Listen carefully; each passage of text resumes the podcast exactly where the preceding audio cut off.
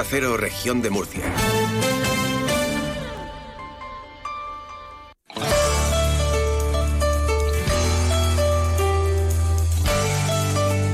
Región de Murcia en la Onda. Maripaz Martínez.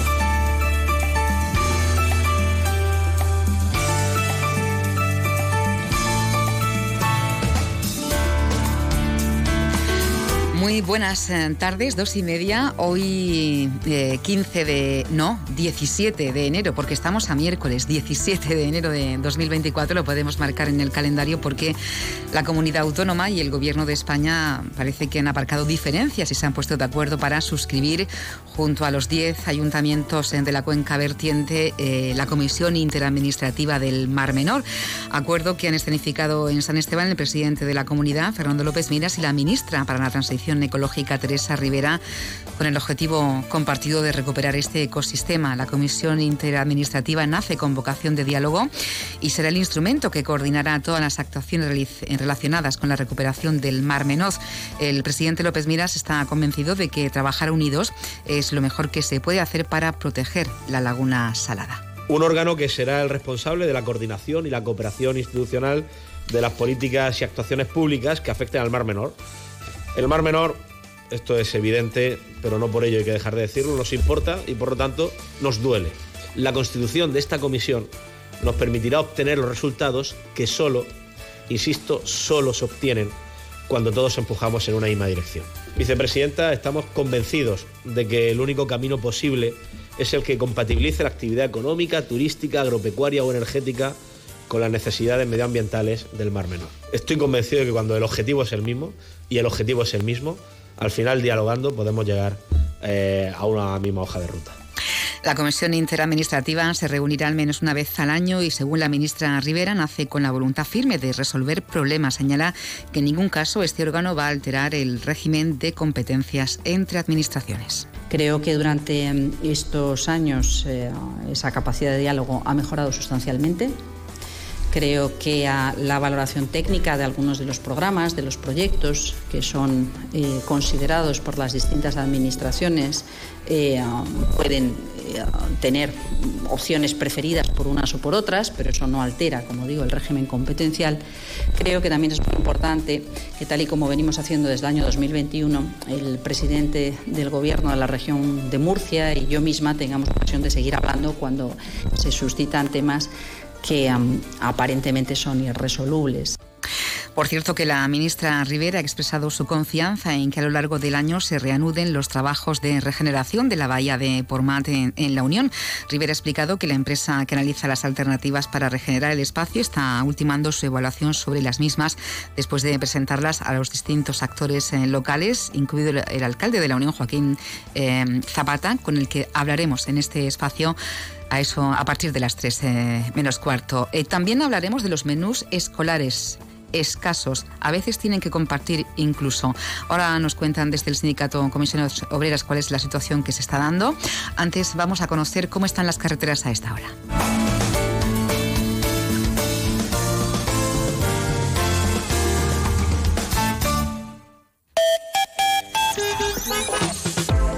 Situación del tráfico que ya nos cuenta desde la DGT Elena Camacho. Buenas tardes. Muy buenas tardes. ¿Qué tal? En estos momentos pendientes de complicación a la salida de la región de Murcia, la 7 en dos tramos en Espinardo y a su paso por Cobatillas. También intensa la 30 en el Palmar. Pero en el resto de carreteras se circula con total normalidad, aunque eso sí les recomendamos, como siempre, mucha precaución al volante.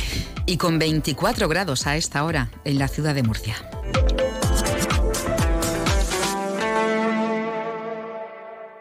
Ahora sé que la salvación estaba... Abre los ojos a un viaje extraordinario por la región de Murcia hacia tu propia mirada.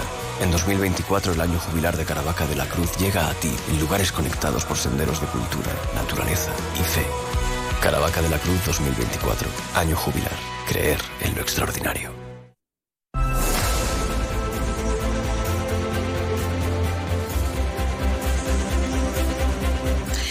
Bueno, eh, empleados de, unos cuatro colegios de la región de Murcia vuelven a denunciar el caos con el que se encuentran a la hora de dar de comer a los alumnos de, en los comedores escolares de, esos centros. Denuncian escasez de comida y menús sin fruta. A veces incluso tienen que compartir las piezas. Vamos a hablar con Laura Sánchez, responsable de restauración colectiva de la Federación de Servicios del Sindicato Comisiones Obreras. Laura, buenas tardes. Hola, buenas tardes, ¿qué tal? Bueno, a ver, descríbenos los menús que se están sirviendo en esos cuatro colegios. Bien, eh, eso, los trabajadores principalmente nos han llegado quejas a la sede eh, de comisiones obreras de, pues bueno, que lo, que les falta principalmente es género para elaborar eh, pues el tipo de menú que, que tienen ya previsto y, por ejemplo, sobre todo lo que detectan es bastante déficit eh, la proteína de los platos, ¿no? Por ejemplo, en un estofado de ternera, pues la mayoría de las veces va sin ternera. Entonces, pues bueno, empezamos a detectar este tipo de problemas porque los trabajadores eh, contactaron con nosotros y luego aparte hemos visto pues otros déficits de la empresa como por ejemplo impago a los trabajadores. Bueno, eh, estofado que va sin ternera, pero lleva otro tipo de carne o no, o tampoco. A veces dicen que sí, que es sustituido y otras veces que bueno por problemas de la empresa le dicen que bueno que no pueden de momento servir esos productos. ¿Y esto hace que tengan que salir a comprar a supermercados para poder?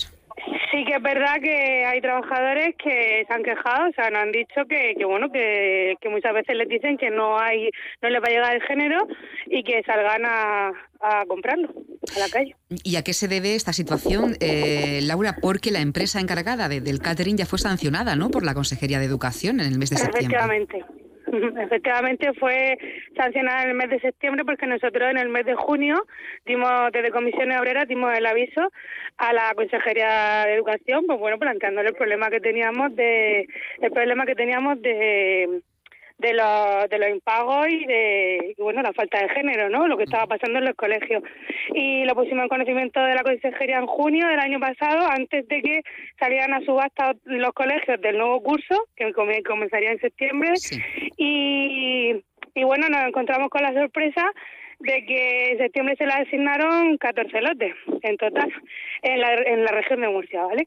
Entonces, bueno, pues nosotros seguimos insistiendo, pusimos denuncia ante la inspección de trabajo y, y, bueno, pues parece ser que hizo su efecto y en septiembre le, le retiraron todos los colegios que habían sido adjudicados, menos cuatro. El motivo no sabemos por qué es, o sea, en un principio se nos dijo que, bueno, que había colegios que no habían dado quejas esa es la razón, sí, que desde la eh, Consejería de, Educación ¿no? Se, explica que la empresa continúa en esos centros porque no se hayan producido las graves incidencias que, que los que se, se, había iniciado ¿no? esa resolución del contrato, por eso han continuado. Pero parece ser que no, que no han aprendido, ¿no? que vuelven a repetirlo. No, eh, hay trabajadores desde el mes de septiembre que tienen impagos ¿vale? Con esta empresa. Y luego actualmente estos cuatro colegios hoy en día están funcionando con Catering 45. A día de hoy no han cobrado todavía el mes de diciembre. Eso es lo que le quería preguntar, claro, porque hasta diciembre no habían mm, cobrado la, retribución de las nóminas. Eh, de las Ha, habido, retrasos, ¿vale? Ha habido retrasos. Pero no se ha pues actualizado, ¿no? A los trabajadores.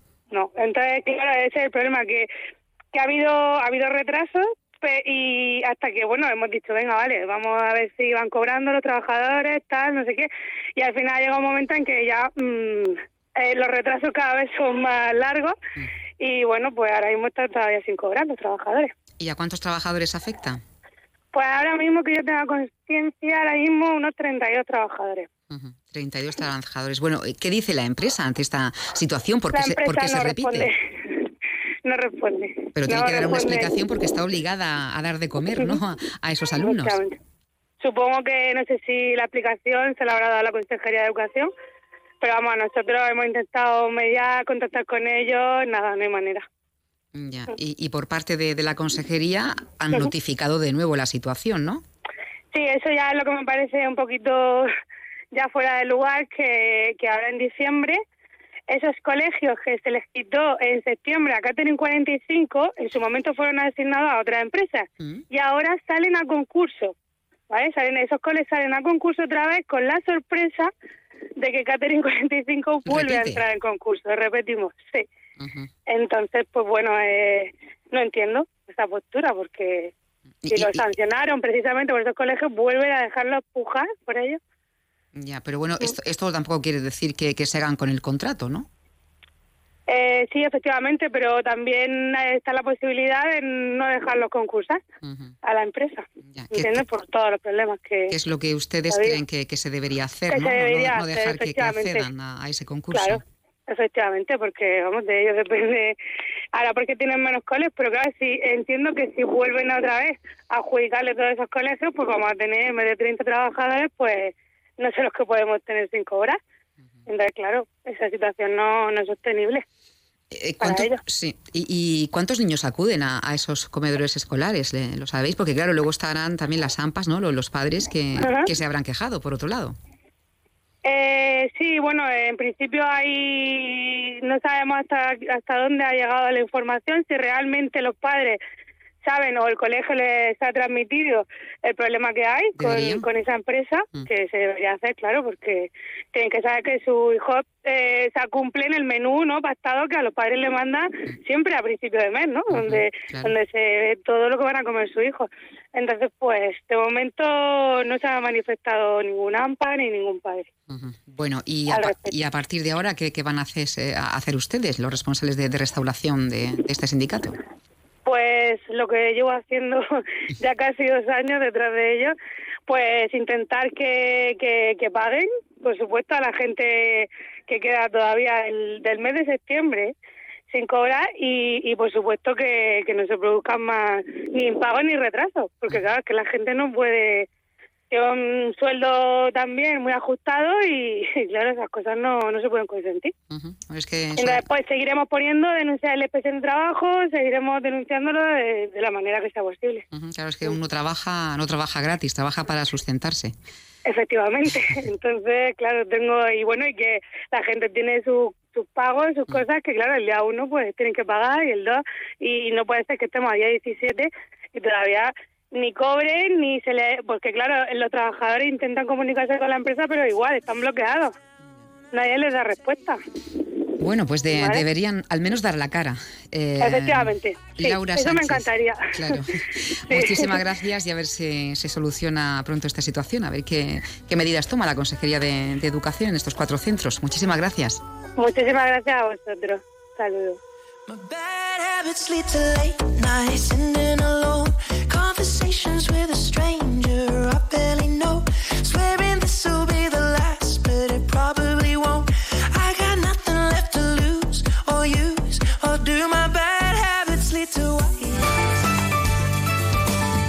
Tardes para compartir, informar y entretenerte.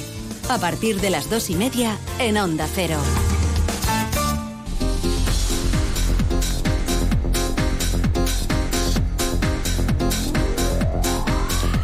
Les contamos ahora que el Partido Popular de la región de Murcia y Albacete han formado un frente común para exigir la reapertura inmediata de la línea ferroviaria Cartagena-Murcia y Albacete, pasando por Cieza y Ellín, ante el incumplimiento de los plazos marcados por el Gobierno de España. Reunión celebrada en, en Ellín, a la que han asistido parlamentarios nacionales, regionales, provinciales, alcaldes y concejales de los municipios afectados. En ella se ha acordado el desarrollo de diferentes acciones comunes que se darán a conocer próximamente. El concejal del Partido Popular en el Ayuntamiento de Murcia, Antonio Navarro, ha recordado que la línea se cerró en 2021 por un periodo de dos años, plazo que ya se ha superado sin que se haya recuperado pese a los reiterados anuncios de los socialistas. Se ha creado un frente común para exigir al gobierno socialista la reapertura inmediata de la línea ferroviaria Cartagena, Murcia, Albacete, por Cieza y Ellín han asistido parlamentarios, alcaldes y concejales de los municipios afectados. Hay que recordar que esta línea se cerró en 2021 y se afirmó por el gobierno socialista que en dos años estaría reabierta. Ante este incumplimiento exigimos al gobierno de España que recupere esta conexión ferroviaria esencial para Murcia y Albacete. Asimismo, desarrollaremos diferentes acciones comunes que se darán a conocer próximamente. El nuevo centro de salud de Caravaca de la Cruz ha entrado en su fase final de obras con la terminación de carpintería interior y otros acabados. Una vez finalizado, en él se prestarán todos los servicios de atención primaria que en la actualidad se realizan en el antiguo edificio y en una ubicación externa. Las obras de ampliación y mejora del centro de salud de Caravaca consisten en la remodelación del antiguo edificio y la construcción de un anexo. La Consejería de Salud las está llevando a cabo para responder a las necesidades asistenciales actuales de la población, según ha informado el consejero de Salud, Juan José Pedreño. Eh, es un centro que, o una obra, mejor dicho, que se va a hacer en dos fases. Una primera fase, que es la construcción de este nuevo edificio, que finalizará pues, a lo largo de este año y que entrará en funcionamiento pues, a lo largo de este año. Y luego una segunda fase, que será la remodelación del edificio actual y que, en definitiva, eh, lo que va a tener es el servicio de pediatría, eh, tendrá también fisioterapia o también el servicio de atención a la mujer.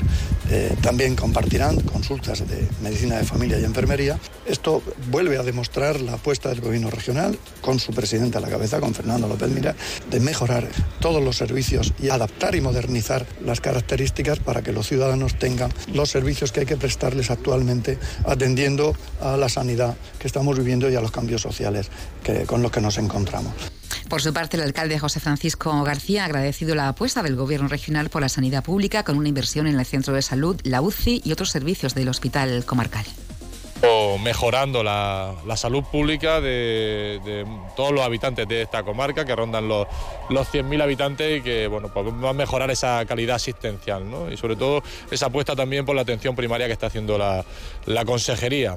Eh, no solo eso, sino también eh, se ha avanzado mucho a pesar de las dificultades en, los recursos humanos, que es lo fundamental también de la sanidad pública, en esas plazas de difícil cobertura, como sabéis, las dificultades de encontrar especialistas más aún en, un centro periférico como es este hospital.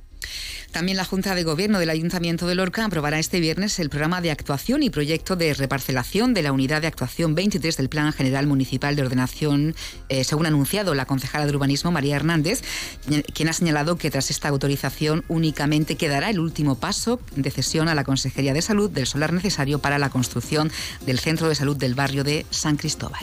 Este proyecto permitirá terminar las demoliciones que quedaban pendientes y además poder pasar a la ejecución de los viales.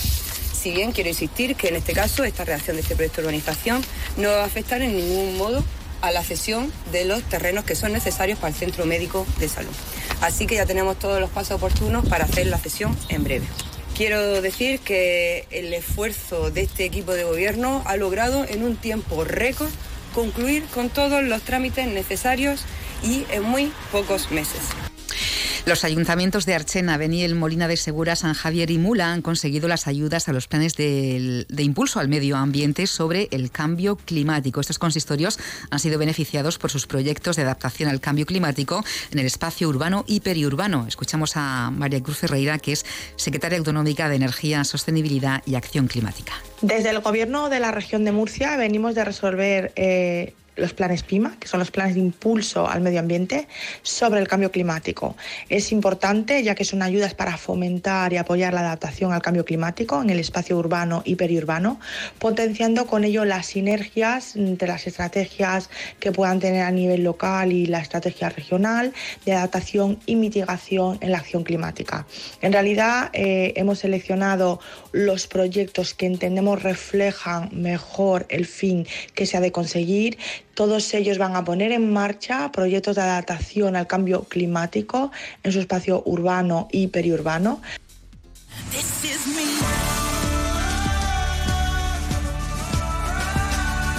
Región de Murcia en la onda. Onda Cero.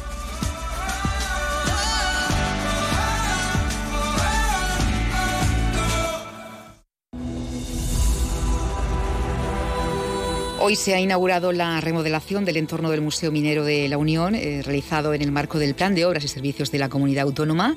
Eh, se trata de un referente turístico junto al Parque Minero, eh, que inicia este año pues, con nueva imagen y mejores condiciones de accesibilidad para seguir siendo un atractivo turístico. El presupuesto ha sido de 265.771 euros, la comunidad ha aportado 230.000 y el resto 35.000 el ayuntamiento. Hasta allí nos marchamos para hablar con su alcalde, Joaquín Zapata. Muy buenas tardes. Buenas tardes, encantado de hablar con vosotros. Bueno, en primer lugar quiero preguntarle eh, por esa comisión interadministrativa del Mar Menor que ha reunido hoy a los alcaldes de los municipios costeros y, la ministra de Transición Ecológica y también ha estado presente el presidente de la comunidad, Fernando López Miras. ¿Cómo ha ido todo? Pues eh, ciertamente muy bien en el sentido de que por fin el Ministerio se suma a esta comisión interadministrativa que ya estaba constituida con ocasión del dictado de la ley del Mar Menor. Eh, parece que por fin el Ministerio asume que tiene buena parte de las competencias y buena parte de la responsabilidad de la situación del Mar Menor y se suma así a los municipios que formamos parte de la cuenca vertiente del Mar Menor, que somos los que junto con la comunidad autónoma formábamos ya parte de esta comisión interadministrativa. Y por otro lado, he tenido ocasión de despachar con la vicepresidenta del Gobierno, con Teresa Rivera y ministra para la Transición Ecológica, en relación con Portman, puesto que no había tenido la ocasión de despachar con ella personalmente, las tres veces anteriores lo había hecho con el secretario de Estado de Medio Ambiente. He trasladado cuál es el sentir de todos los vecinos de la Unión, de Portman y de los colectivos implicados que ya lo conoce por la comisión de seguimiento, y es que queremos la regeneración de la bahía de Portmán y renunciamos, por supuesto, a la propuesta que se hace desde el Ministerio de sellar los estériles, eh, crear una playa artificial y dejarlo todo tal y como está. Eh, eh, con respecto a, a, Portman, ¿le ha explicado el porqué de la paralización de, la recuperación de, la bahía y, si hay fecha para reiniciarlo? Porque creo que no había dinero en los presupuestos. Efectivamente, los presupuestos generales del Estado contemplan, creo, una partida que no es significativa y desde luego no es suficiente para poder acometer las obras de regeneración de la bahía. Eh, tanto la vicepresidenta como yo estamos al tanto de cuál es la situación y lo único que falta es celeridad por parte del Ministerio. Ya se celebró la comisión de seguimiento en la que las partes implicadas, todas salvo el Ministerio, dijimos que queríamos la opción que podemos considerar más cercana a la regeneración de la bahía, la opción 3B de ese estudio de alternativas, y he tenido la ocasión de trasladarle que en ningún momento vamos a tolerar que la opción 4, es decir, el sellado, sea la que se lleve a cabo. Me ha manifestado que tiene intención de estudiar más a fondo el tema, ha confesado que la decisión del Ministerio no está tomada, pero en realidad nosotros creemos que todo parece indicar que están abonando el terreno para adoptar esa solución que no queremos ninguna de las partes implicadas, salvo el Ministerio, que es el sellado. Es la opción más económica, pero es una opción que no podemos considerar de regeneración, puesto que ni se recupera la forma de bahía, ni salen los estériles de la misma y se depositan en la sierra minera.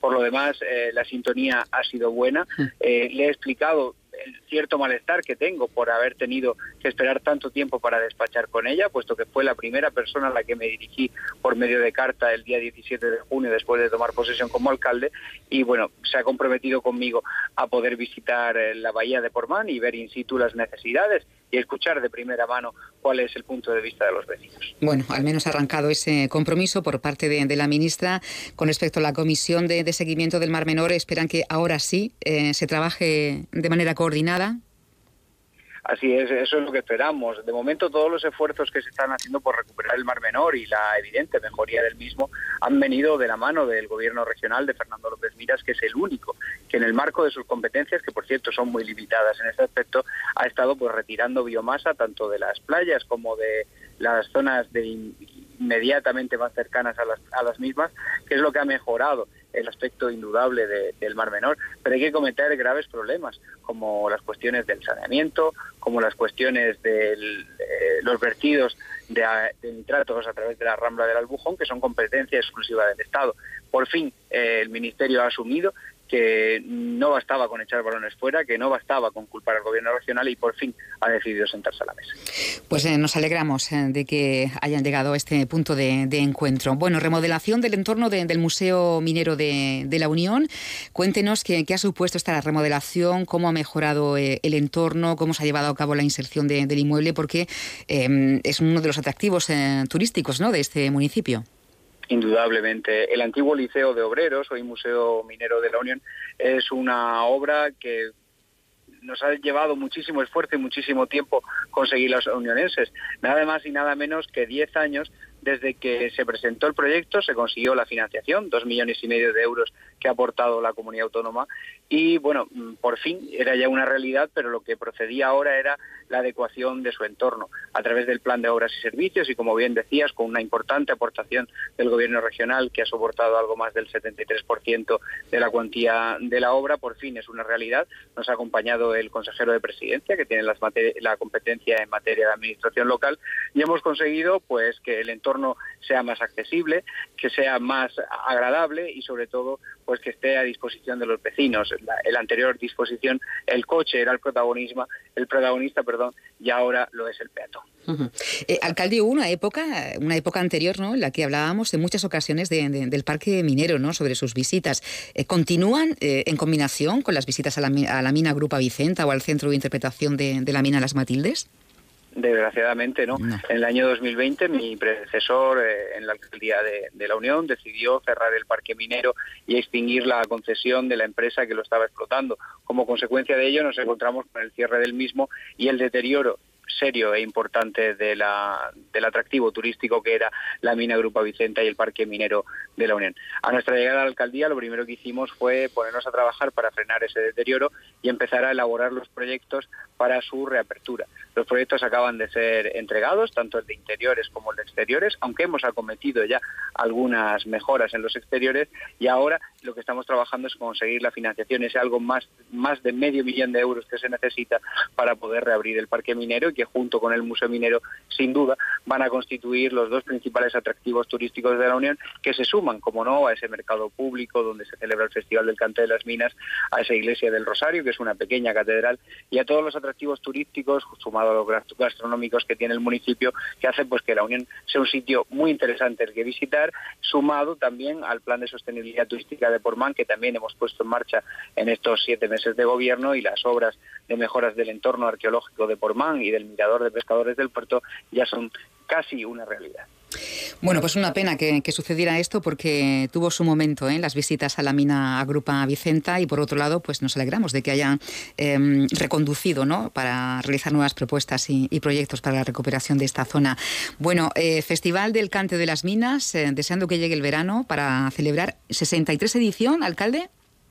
Efectivamente, mm. la 63 edición, que debería ser la 64 si no fuera porque en el año 2020 no se pudo celebrar con ocasión de la pandemia. Efectivamente, hemos puesto toda la carne en el asador. Recibimos la Fundación Cante de las Minas en una situación peligrosa económicamente, con medio millón de euros de deuda, y sabíamos que teníamos que hacer un festival muy bueno eh, con los recursos muy escasos. En ese sentido, pues el próximo día 24 de enero, el martes, si no me equivoco, del miércoles, perdón, de la semana que viene, presentaremos en Fitur la programación de las galas.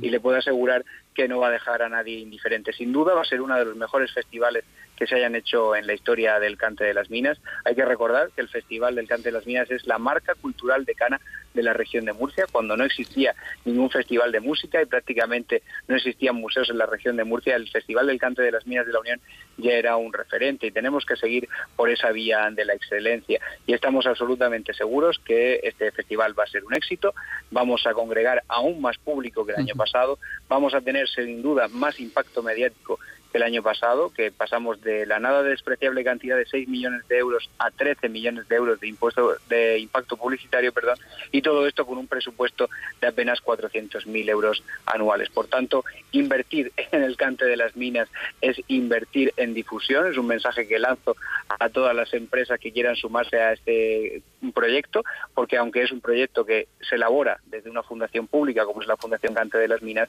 somos conscientes de que con el apoyo de los patrocinadores privados esos mecenas, eh, sin duda vamos a seguir creciendo y vamos a seguir mejorando. Pues esperemos que siga brillando como se merece este gran festival, a, pesar de tener este año menos recursos económicos. Eh, hablaremos de todo ello más adelante. Alcalde de la Unión, Joaquín Zapata, eh, un placer, muchísimas gracias. Muchísimas gracias a vosotros por la atención. Un saludo. Región de Murcia en la onda. Onda Cero.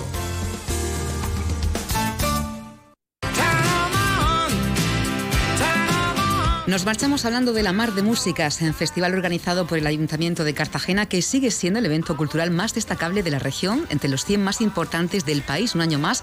Según el Observatorio de la Cultura de la Fundación Contemporánea, escuchamos al concejal delegado de Cultura en Cartagena, Nacho Jaudenes. Vuelve a ser el evento cultural más destacable de la región y además se sitúa entre los 100 más importantes del país. Así, eh, es lo que ha dicho y lo que dice el Observatorio de la Cultura de la Fundación Contemporánea. En concreto hemos quedado en la posición 70 de las 100 mejores instituciones culturales del país y el número uno de los eventos de la región de Murcia. Como digo, eh, la Mar de Músicas vuelve a ser otra vez más la insignia cultural de toda la comunidad autónoma. Pues con esta estupenda noticia nos marchamos. Enseguida noticias y Julia en la onda. Hasta mañana.